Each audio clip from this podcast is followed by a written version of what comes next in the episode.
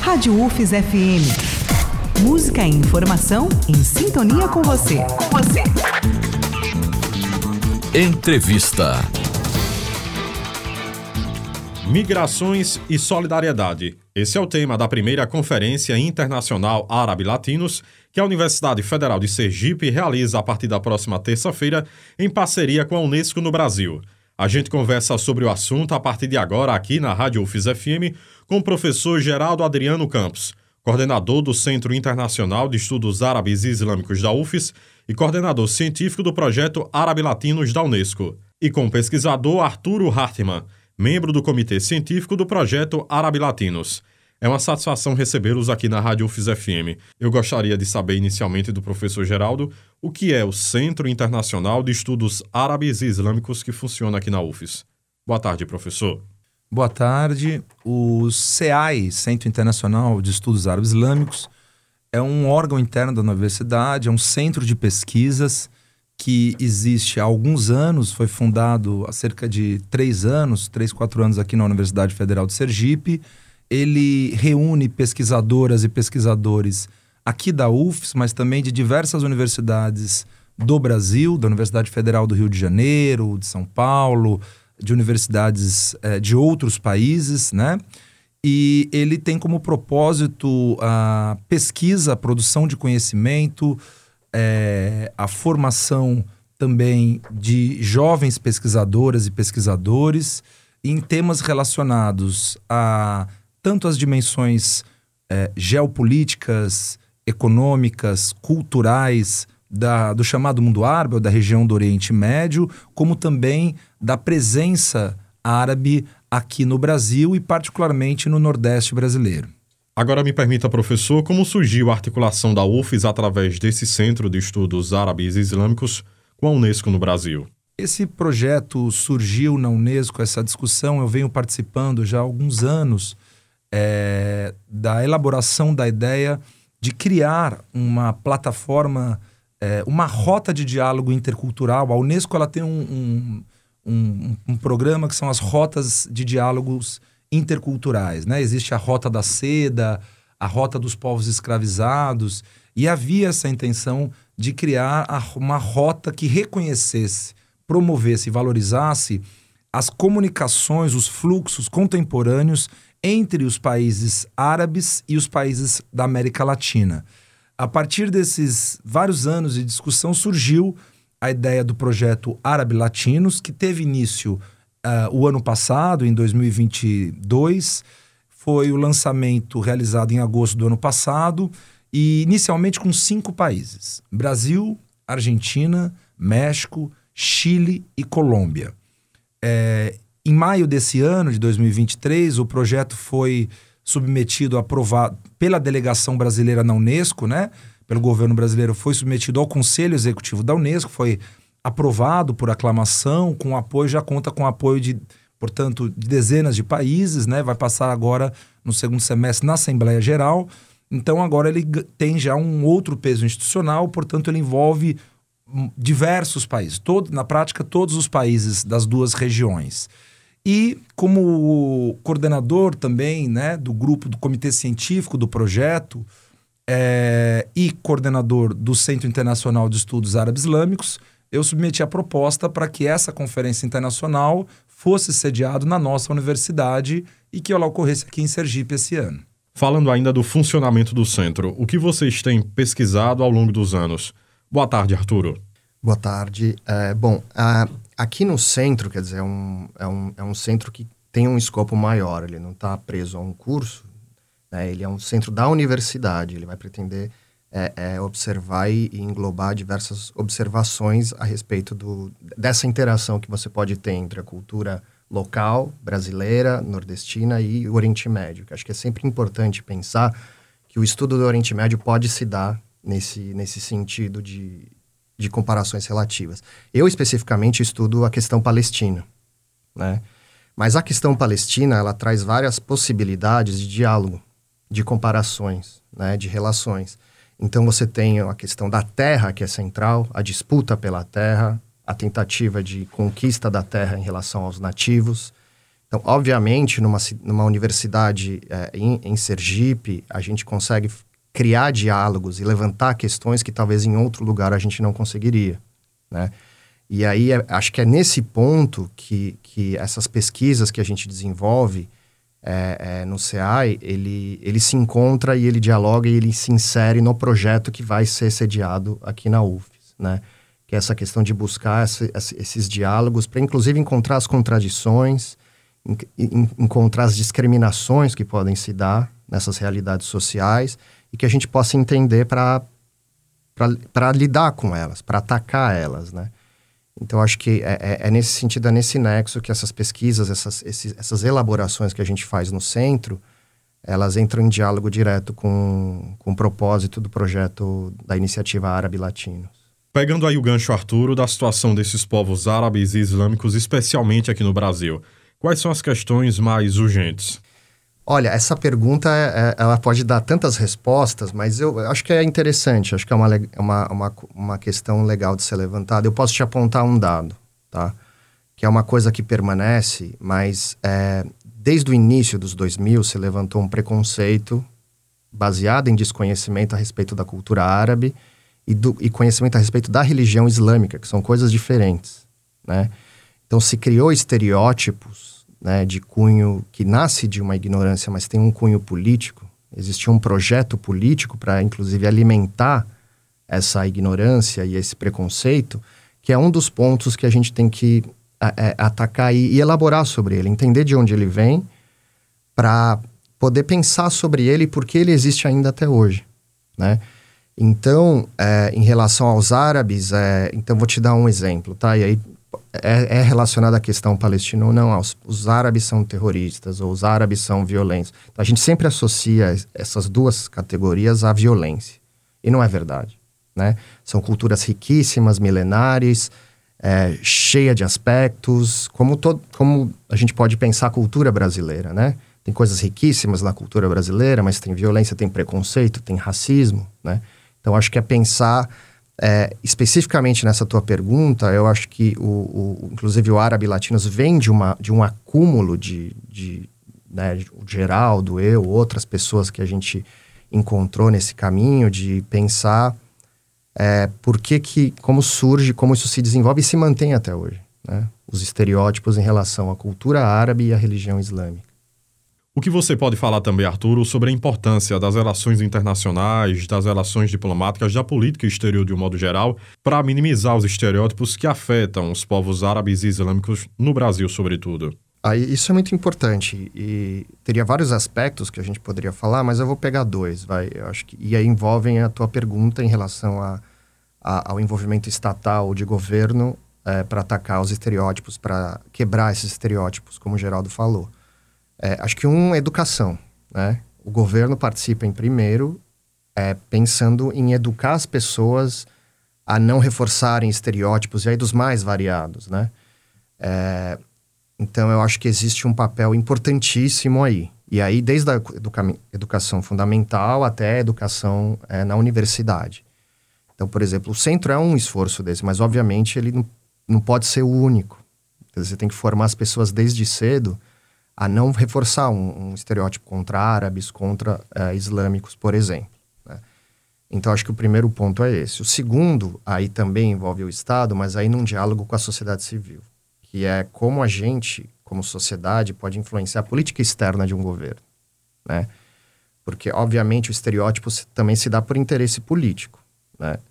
através de uma, de uma guerra, através de uma, de uma política específica de comércio, então, tu, todo esse tipo de ação pode é, reforçar ou não um estereótipo. É, vou dar um exemplo muito breve, mas não vou entrar na questão em si, mas a, a, posição brasileira sobre a questão palestina, que pode ser mais para cá ou mais para lá. Aí, conversando inclusive com, com, com, diplomatas que serviram nesses lugares, olha, a sociedade civil tem um papel importante, você tem que mobilizar a sociedade civil para criar algum impacto no Ministério das Relações Exteriores, por exemplo. O, o, Estado em si vai ter o seu próprio interesse, né? Como eu disse, interesse político ou econômico, mas ele não é, ele não, ele não passa ao largo ou, ou isolado do que a sociedade civil pode pressionar em determinada instância. Se você mobilizar uma opinião, e acho que é, é, é eu acho, né? Mas eu acho que aqui a gente está num, num, esforço que o esforço é para isso também. Se você forma um consenso em que a gente concorda que o estereótipo não é legal, esse é um ponto de partida para você ter políticas externas do seu país. Se você conseguir articular, menos que não reforcem o estereótipo, ao contrário, né?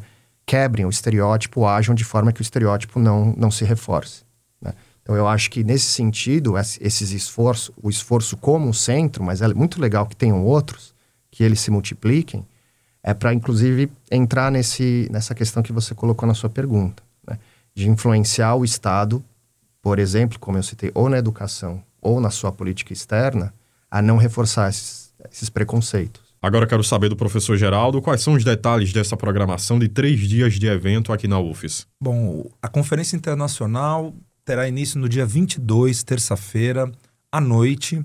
A abertura, a cerimônia de abertura do evento, com a presença de autoridades, às 19 horas, às 7 horas da noite, no auditório da Didática 7.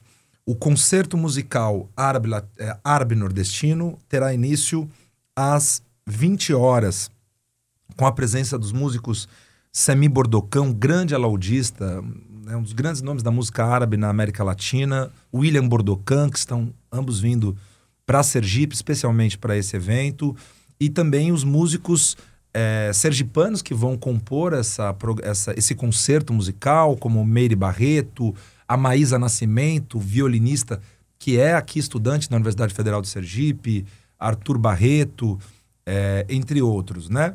É, no dia 23, quarta-feira, nós teremos pela manhã, às nove e meia da manhã, no auditório da Didática 7, uma mesa sobre migrações e deslocamentos, que teremos palestrantes do México, da Colômbia, do Chile e da Argentina. Na quarta-feira, ainda, dia 23 à tarde, nós teremos três oficinas. Uma sobre música latino-árabe, com os instrumentos, com os músicos que tocaram na noite anterior. Uma sobre cinema, é, com o, diretor, o Christian Murru, que é diretor do Festival Árabe da América Latina, ele vem da Argentina, o Kamal Al-Jafari, que é um cineasta palestino importante, e com o Arthur. E uma oficina sobre literatura árabe latino. O campo da literatura é um campo muito importante, né? Vale lembrar que alguns dos grandes nomes da literatura brasileira são de origem árabe, como Milton Ratum, como o próprio Raduan Nassar. Então nós teremos uma mesa, uma, uma oficina de literatura com a professora Safa Jubran, da USP, grande tradutora de literatura árabe contemporânea, é, com o Ahmed Zogbi, que também é membro do Centro Internacional de Estudos Árabes e também é tradutor do árabe é, para o português, e a Laura de Pietro, que é dona da editora Tabla, que hoje é a editora que vem fazendo um trabalho é, inigualável no campo das traduções e publicações de literatura e poesia árabe contemporânea.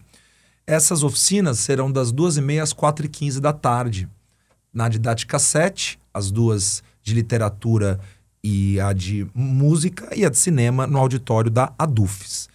Às 17h30, nós vamos ter uma atividade que vai ser uma grande honra não apenas para a conferência, para nós que estamos organizando a conferência, mas para a Universidade Federal de Sergipe, que é a presença do Martinho da Vila. Né? Então, às 17h30, uh, ah, o Martinho da Vila fará uma, uma apresentação, ele falará sobre as relações com o continente africano. Martinho foi uma pessoa fundamental no século XX nas relações do Brasil, particularmente com os países africanos de língua portuguesa, né? Angola, Moçambique, Martinho foi um verdadeiro diplomata é, e, nós, e ele estará recebendo às 19h30, Josafá, no pré, na didática 7, no auditório, o título de doutor honoris causa pela nossa universidade. Eu acho que é um momento de celebração. Eu acho que a UFES é, é, é um marco, um acontecimento, porque é o reconhecimento do Martinho, que além de ser um dos mais importantes artistas populares do nosso país, é um grande intelectual negro, afrodiaspórico, um grande pensador. É, tem diversos livros publicados, é, tem diversos projetos internacionais de diplomacia cultural realizados. Então, o Martinho estará aqui, vai ser uma honra para gente. Ele vai falar, depois ele receberá às 19h30, 7h30, o título de doutor honoris causa. E teremos a programação cultural também. Teremos, por exemplo, antes dessa fala do Martinho, o grupo dos bacamarteiros de Carmópolis, do povoado de Aguada, que o Martinho, em 1988, quando ele veio para o encontro cultural, de, o encontro de culturas negras em Laranjeiras, ele conheceu, ficou encantado com os bacamarteiros e compôs uma música, os chamados bacamarteiros de Sergipe, que ele gravou no disco dele, chamado O Canto das Lavadeiras. Então os bacamarteiros virão para fazer uma homenagem ao Martinho e logo na sequência também um samba. E no dia 24, último dia da conferência, às três horas da tarde, nós teremos uma mesa com o tema Território, Memória e Direitos Culturais, na qual participarão o Kamal Al-Jafari, um grande cineasta, um dos maiores cineastas árabes uh, da contemporaneidade. Ele é palestino, da cidade palestina de Jaffa. O professor Murilo Meiri, coordenador do, do Laboratório de Estudos Orientais da Federal do Rio de Janeiro. E o Cacique Bá, vai ser uma honra para a gente receber tanto o Cacique Bá quanto a Chifronese Santos, né? O Cacique Bá, do povo Chocó, e a Chifronese Santos, que é uma liderança quilombola importante, coordenadora estadual da Coordenação Nacional das Comunidades Negras Rurais Quilombolas, que também vão compor essa mesa para mostrar que esses diálogos acontecem quando você coloca, por exemplo, um palestino, uma liderança indígena, uma liderança quilombola, né, para discutir terra, para discutir território, memória, como esses cruzamentos são mais próximos do que a gente imagina. E a conferência de abertura, a Ana Maria Gonçalves, grande escritora brasileira, autora de uma obra que vem sido reconhecida como um marco na literatura brasileira contemporânea, é, chamada Um Defeito de Cor, a escritora Ana Maria Gonçalves. E para encerrar essa grande celebração desse diálogo intercultural, um, um grupo que também é muito importante é, e, e, e, que vai ser sem dúvida uma, uma. Eu tenho certeza que vai encantar os nossos convidados internacionais, nacionais, que são os homens parafuso de lagarto. Então vamos fazer um encerramento, vamos ter também a grande alegria, a honra de encerrar com a presença dos homens parafuso de lagarto. Eu quero agradecer a presença de vocês, Geraldo e Arturo, aqui na Rádio UFIS FM. Fica o convite para a primeira Conferência Internacional Árabe Latinos a partir da próxima terça-feira aqui na UFIS. Obrigado pela entrevista. Perfeito. Sejam todos muito bem-vindos, bem-vindas, bem-vindos a essa conferência internacional. As, atividades, as inscrições estão sendo realizadas pelo SIGA, né? Tem o, o, as, a, o link, as pessoas podem acessar, se inscrever para pegarem certificados, mas não deixem de vir, porque eu acho que é uma oportunidade muito, é, muito singular da gente conseguir ter contato com essas pessoas, esse encontro proporcionado, essa grande festa de celebração é, como eu disse, desse encontro intercultural, é, mas também é, deixar o link, deixar que as pessoas sigam nas páginas o Centro Internacional de Estudos Árabes Islâmicos, porque nós vamos atualizando sempre. É, teremos uma, uma influencer, uma comunicadora, influencer digital chamada Hayat Omar, que estará aqui em Sergipe, está vindo para a conferência justamente para ir fazendo as, né, para fazer as postagens, lives, para essa comunicação estar acontecendo, ela que mora no Canadá. Então, sigam as páginas, arroba CI underline UFS, para gente, é, para vocês também acompanharem as postagens que o centro vai fazer. Obrigado. Josafa Neto, para a Rádio UFS FM.